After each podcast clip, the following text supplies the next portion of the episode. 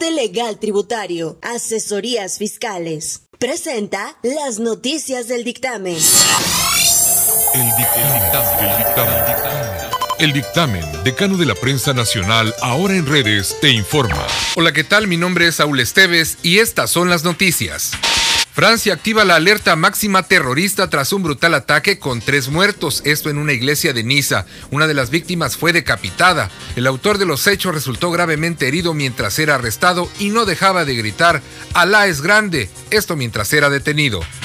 México firma acuerdo con la ONU para adquirir medicamentos en todo el mundo y con ello terminar con el desabasto de medicinas. El presidente de México dijo que costó mucho llegar a este acuerdo porque están involucrados intereses de las farmacéuticas, distribuidores de medicamentos y políticos que hacían su agosto en un mercado de 100 mil millones de pesos.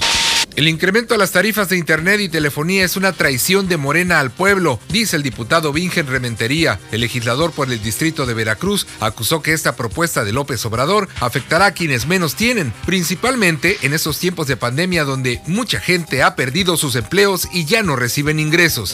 Y la noche del miércoles, integrantes de un grupo criminal hicieron bloqueos en distintos tramos carreteros de Acayucan, Minatitlán y Coatzacoalcos, Veracruz, con autos incendiados y lanzando bombas molotov a comercios. Esto como respuesta a las recientes detenciones de sicarios y el cateo de casas de seguridad. Habitantes declararon toque de queda desde las redes sociales, exhortando a la población a no salir de sus casas porque el crimen organizado se apoderó de la ciudad, aunque autoridades estatales aseguran que ya hay detenidos y van a reforzar la seguridad.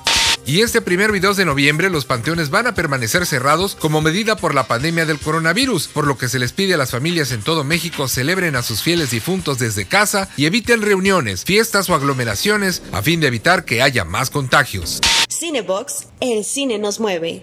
Presenta las noticias del dictamen. En el entretenimiento, publican foto de Kate Winslet en la filmación de Avatar 2 en un reencuentro con James Cameron. No se veían desde Titanic. El director sigue adelante con el rodaje de las tantas veces retrasadas cuatro secuelas de Avatar y para mantener el interés de los fans, de vez en cuando comparten en redes sociales avances de la filmación que se lleva a cabo desde Nueva Zelanda. Se espera este lista para el 17 de diciembre, pero del 2022. Y escuchen esto, Xbox planea seriamente vender refrigeradores. Esto luego de las burlas hacia las nuevas consolas Xbox. Al respecto, Microsoft alimentó el meme e hizo genuinos refrigeradores enteramente funcionales. Incluso ya le envió uno a Snapdog, otro a iJustin y el restante será obsequiado en un concurso de sus redes sociales. Y en los espectáculos, resulta que el bombón asesino Ninel Conde sí se casó contra viento y pandemia y lo hizo con el empresario Larry Ramos en un lugar de Atizapán de Zaragoza en la Ciudad de México, luego de que pues no pudo llevar a cabo la ceremonia en el Museo Casa de la Bola debido a la pandemia. A sus 44 años es su tercer matrimonio, el primero fue con Ari Telch y el segundo con Juan Cepeda. Y luego que se diera a conocer que Julián Gil perdió la patria potestad del hijo que tuvo con la actriz venezolana Marjorie de Sousa, el actor habló para el programa de televisión El Gordo y la Flaca, donde mostró su total impotencia y dijo que Marjorie solo lo utilizó para tener un hijo. Falta ver si con el veredicto a favor de la actriz termina este escándalo.